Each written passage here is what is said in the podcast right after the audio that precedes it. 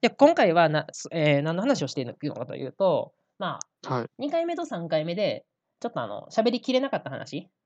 とかをゆるりしながら、まあ、今回の話は、僕が理解できた範囲で、うまく喋れうるというか、まあ、ちゃんと喋れそうなところっていうのを2回と3回で喋っていったんやけど、はいはいはい。はい、まあちょっとまだ理解しきってない説明するにはみたいなるなほちょっど。とむずいなみたいな感じの話うんをうんこうふわっと できたらなとうんうん思うんで。うううあのふわっとな聞るいほてどください。はいはい。はい、いふわっつとしかておきますい。つかねあのがっつりあの勉強しおて 話せたらなっていうような内容たちを話していきます。なんか夢が広がりますね。そうですね。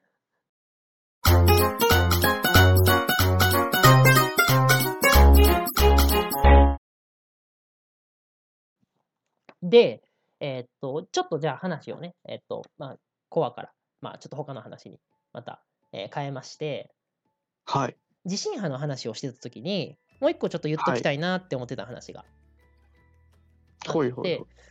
多分ほい名前ぐらいは出してたと思うんだけど、地震波トモグラフィーというもの、出てたっけ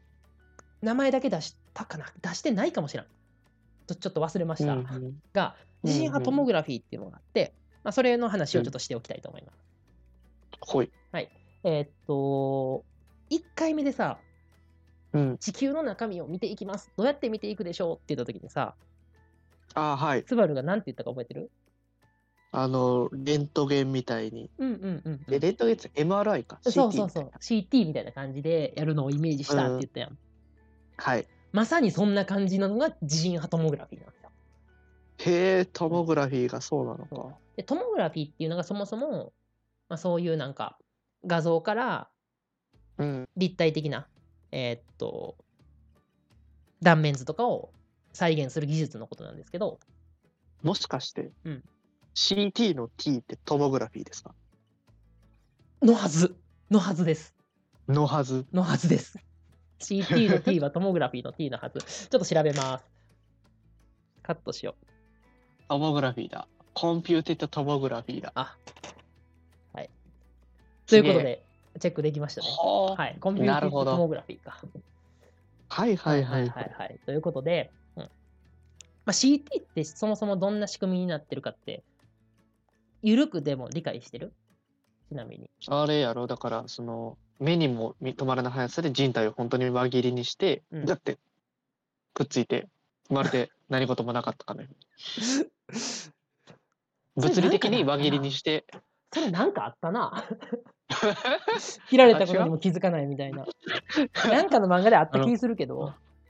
確かにん、な、それができたら一番なんですけ ど、CT ってどうやって撮ってるかっていうと、うん、めっちゃいろんな角度というかいろんな方向からそれこそ目にも止まらぬ速さで、レントゲンをいろんな方向から撮るみたいな。ああ、そうね、そうそうそうね、なんかそうそれでなんか反射とかの違いとかで見るみたいな。そうで、まあ、それをこう組み合わせてというか縦から撮っうてん横から撮って斜めから撮ってみたいな。いろんなレントゲンうのんあれを組み合わせてこう断面図にしていくみたいな、うんうん。 3D に再現するみたいな、うんそういう技術だったはずなんですねここもちょっとあの CT とか曖昧にで関してはまあまあゆゆるく捉えて捉えといてもらえたらいいと思うけどはいはいはい。それと同じようなことを地球に対して地震波でやりましょうほっていうのが地震波トモグラフィー。う。うんうんだから、まあ、地球上では無数のまあ地震が起こっているとうんうん。いうことで、この地震を観測して、観測してこう、いろんな地震を観測することによって、うんこう、例えば日本から中国へ地震波がどう伝わってるか。で、中国から、うんうんえーっと、まあ、インドとかにどう伝わってるか。うまあんうんだからいろんな角度からの地震波の伝わり方っていうのを膨大なデータとしてゲットしてきて、それを、まあ、あのコンピューターで解析してうんで地球を 3D で中身をこう理解しましょう、えー 3D の画像にしましょうみたいなのが、えー地震波トモグラフィーなるほどなるほというものなんですね。うんはいで、えーこれによってまあ何がわかるかっていうと、ど。うんまあ、大体、まあ、その地球の、えー中身の部分の層の部分が、えーうんこの層やったら大体この物質っていう感じで、まあ、分かってるとすると、うんうんまあ地震波の伝わり方とかからうん。大体の温度が割り出せたりするんですね。ほだから温まあ、簡単に、まあ、ここの理解がちょっと合ってるかどうかは曖昧なんやけど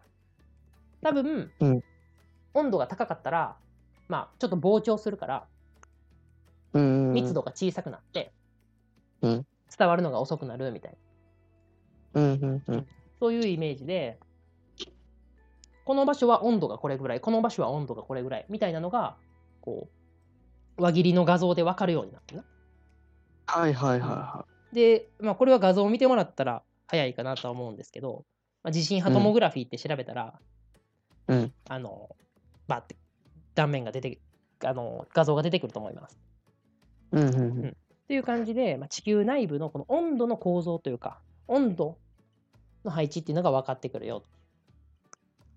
なるほってこど。とになってるうんなってるんですね。でなるほどなるほど。温度が分かると何が分かるかっていうと、うん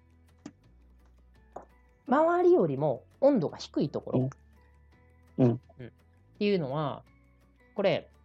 えー何が起きてると考えられるかはとい。いうと、まあ、さっきの味噌汁の例うん。で言うと上の方が冷たいかあら。それがぐーっと下に下がってくるわけやん。っあうん。てことは上から下がってきた塊はこう冷たいやんか。うん。っていうことで冷たいところはこれ下降の下降流下向きの流れが生じてるっていうのが分かる。なるほどう。んああ、確かで、えー逆に周りよりもあったかいところは上向きの流れが生じてるっていうふうに予想できてに。うんうんうんうん。でこれを、まあ、実際に、えー見てみると、うんまあ、日本の日本の下側、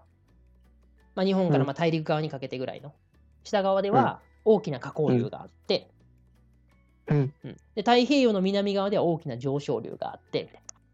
ほうほうほうほうな。ことが分かると。へえ、そうなん。でこれがまあ有名なプレートテクトニクスになりますよね。聞いたことある。これあの大陸が移動してるというのは大陸移動説うんうんうやつなんですけ。ど、まあ、大うん陸ち、あの移動説ってこれ結構多分いろんな熱い話があって後々したいなと思ってんだけどはいはい。いろいろ、まあ、ほほんまか嘘かみたいな議論が結構交わされてきてて、うんうん。でプレートテクトニクスをまあ語る上で一個問題点となったのが、うんなんでそんなこと起きんのって原動力なんなんエネルギーなんなん、うん大陸移動説大陸移動させるほどのエネルギーどっから来てんのかっていう説明ができへんかったらうんうん。まああのなかなか信じれへんやんか。そうだな。でこの原動力がこの下のプレートの対流うんうん。要するに日本のところで下がって太平洋あうん太平洋で上がってうんうん。これがぐるぐるぐるぐる回ってるイメージうんうんうんうん。から地表付近では太平洋側から日本側に向かってプレートが動いててうんうん。で深いところでは日本側から太平洋に向かってプレートが動いてると。はいはいはっていうのがぐるぐる回ってるよっていうのが原動力になってるんじゃないかっていうところで、まあ、プレートテクステクトニクスのこう正当性を一個ね、裏付けるような、えーデータになったはずなんですね。うん。はい、っていう、まあ、プレートテクトニクス話を、えーまあ、する語る上では、まあ、結構語れないのがこの、えーマントルの対流やと。うんうんうん。でそれを分かった技術はって言ったら地震波トモグラフィーというね。はいは。はいい、地震波からまあこんないろんなことが分かりますよというなるほど。話になってますよ。これが、へえ。え2回目にしようと思ってたけど漏れてしまった話ですね。うんうんはい。なかなか骨太。なっております。これ結構骨太やった、うん。うんうんうんで、えーっとまあ、最後ちょっとじゃあこの一章というか、えーっと地球の中身編のまとめにまとめというかまあそうねまとめに入りたいかなと思うんだけど、うんまあまとめというか、まあ、この先のこの、えー地学の地位でどんな話をしていきたいかみたいなうんうん僕の決意表明を込めておおのあの、まあ、まとめをしておきたいんだけど、うんまあ、今まで話してきたみたいにこことここがつながってきてこうなってるみたいなのが結構この地学の面白さの一つやと思ってて、はいはいはい。はい、やっぱり地球のことを知っていく上では例えばな、地球の中身のことだけ考えてても分からんし海のことだけ考えててもなかなか分からん問題に突き当たうんうんぶち当たるし大気のことだけ考えてても分からんと。うんうんまあ、これが何でかっていうと、まあ、そもそも地球っていうものが、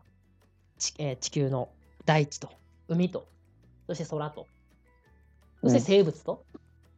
うんでまあもっと言うと宇宙といろんなものとこの複雑に絡み合いながら存在してるからうんうん。もうそのシステムとして見て研究していかないとなかなか、えーっと分かるものも分かってこないよ解き明かせないよっていうね、なるほど一つ一つだけ見てたらダメよっていうそうそうそう難しいよっていう。そうそうそうはいはそうい。だから地球温暖化のこととか考えていこうと思ってもいろんな観点から考えないいとダメだよね、うん。そうだね。ここがまあ結構面白さやとでもある部分やと思ってて、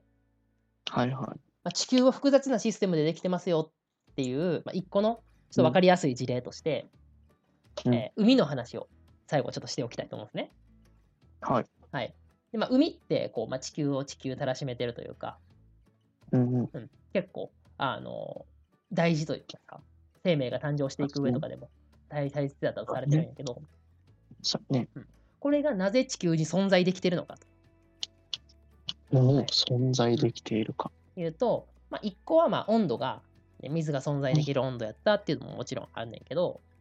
うんうん。うん、他のまあ要因も、まあ、もちろんあって、うん、まず、まあえっと、またここから新しいちょっと新しい知識なんだけど前提知識として、あの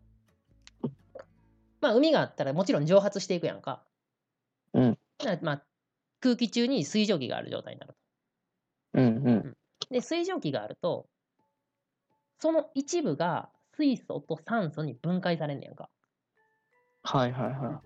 で、えー酸素と逆に言う酸素と水素がまだくっついたりするい。うんうん。っていうような変化が起こってて、うんで、えー、と水から水素と酸素に水素と酸素から水にっていう変化のその速度が一定になった時に、うんうん。まあ、水蒸気の、えー、と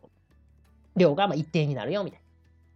うんうんうんまあだそういかうら、まあ、出る量、出る量と入る量がうん等しいからな。そう一そう定になる。そうそう。っていうので、まあ、大体のその地球にある物体っていうのはそういうね、えー動的平衡っていうんだけどそういうのうんうんうん一部が崩壊して一部が生成されてっていうそういううん。うんうん。ことにはなってんねんけど、はいはい。でこの酸素と水素が存在した時に、うん特に水素ですね水素ってめちゃくちゃ軽いやんかそう、一番軽いね。そう軽いからすぐ宇宙に飛んでっちゃうんですよ、例えば火星とかやったら、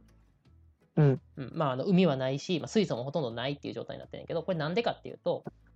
うん太陽から、うんまあ、太陽風太陽風っていうあはい。うん太陽風、太太陽陽風。風、はい太陽風ですかね。太陽風っていうのが吹いてて、まあ、太陽からプラズマがもういっぱい飛んできてると。うんうんうん。まあ、電子と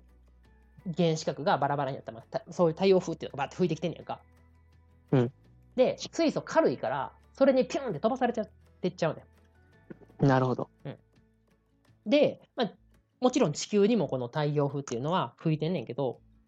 うんこれをまあ地球に降り注がないようにガードしてるのが何かっていうと、